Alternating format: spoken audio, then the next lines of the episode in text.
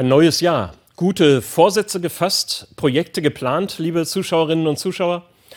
Was macht denn eigentlich für Sie das kommende Jahr zu einem guten Jahr? Wenn alles gelungen ist, was ich mir vorgenommen habe, wenn Pläne aufgegangen sind?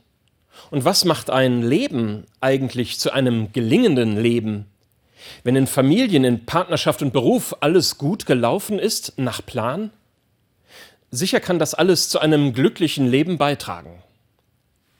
Mich hat im letzten Jahr eine Frau beeindruckt, die als Deutsche in Peru arbeitet. Birgit Weiler ist Theologin und Ordensfrau und hat bei ihrer Arbeit in Lateinamerika mit indigenen, einheimischen Völkern zu tun. Dabei hat sie Menschen kennengelernt, für die gelingendes Leben auch wichtig ist. Das Faszinierende ist aber, dass diese Menschen die Frage nicht nur auf sich selbst beziehen. Gelingendes Leben kann es für die Menschen indigener Völker, so sagt Birgit Weiler, nur geben, wenn dabei die anderen mit im Blick bleiben.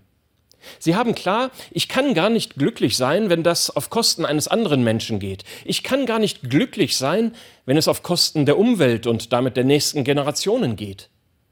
Hier gilt ein Leben als gelungen, wenn die anderen auch mit im Blick sind. Das Glück der Einzelnen wäre Unsinn, gar Selbstbetrug. Ich fand diese Einstellung faszinierend. Sie scheint uns völlig abhanden gekommen zu sein, denn mit ihr sind wichtige Fragen an das Leben in westlichen Gesellschaften gestellt, an unser Verständnis von einem gelingenden Leben. Wenn ich glaube, dass mein Leben gelingt, wenn es mir oder auch nur der eigenen Familie gut geht, ist das ziemlich klein gedacht. Das funktioniert ja nur, wenn ich mit viel Kraftaufwand die Situation anderer Menschen und künftiger Generationen ausblende diese anderen immer wieder mit in den Blick zu nehmen, findet sich auch in der Art, wie Jesus Menschen begegnet. In biblischen Texten begegnet er Menschen, die krank sind oder als Sünder gelten. Aber in diesen Begegnungen beschreibt die Bibel nicht nur, dass Jesus diesen Menschen vergibt und dass sie von einer Krankheit geheilt werden. Immer wieder kommt es dann auch zu dem Hinweis, dass mit der Begegnung die Ausgrenzung überwunden wird. Menschen werden davon geheilt, Grenzen zu ziehen. Das heißt auch, dass hier alle mit betroffen sind. Alle werden geheilt. Sie werden geheilt, davon Grenzen zu ziehen. Sie werden davon geheilt, nur auf die eigenen Bedürfnisse zu schauen.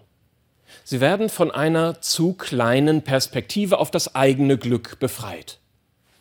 Bei Jesus werden nicht nur die Kranken geheilt, sondern alle drumherum. Es wird eine Gesellschaft geheilt, die vor allem auf Ausgrenzung aufbaut und in der Menschen nur das eigene Gelingen sehen können. Diese anderen auch zu sehen, kann schwer erträglich sein. Dann sehe ich nämlich Menschen, die für Hungerlohn mein T-Shirt nähen, dann sehe ich Menschen, die als afrikanische Landarbeiter in Italien meine Orangen ernten, dann sehe ich Menschen, die auf den Containerschiffen arbeiten oder mit dem Lkw meine Waren anliefern. Ein gelingendes Leben und ein gelingendes Jahr müsste damit anfangen, wenigstens ein paar dieser anderen zu sehen. So ein glückliches, gelingendes Jahr wünsche ich Ihnen und mir und einen gesegneten Sonntag.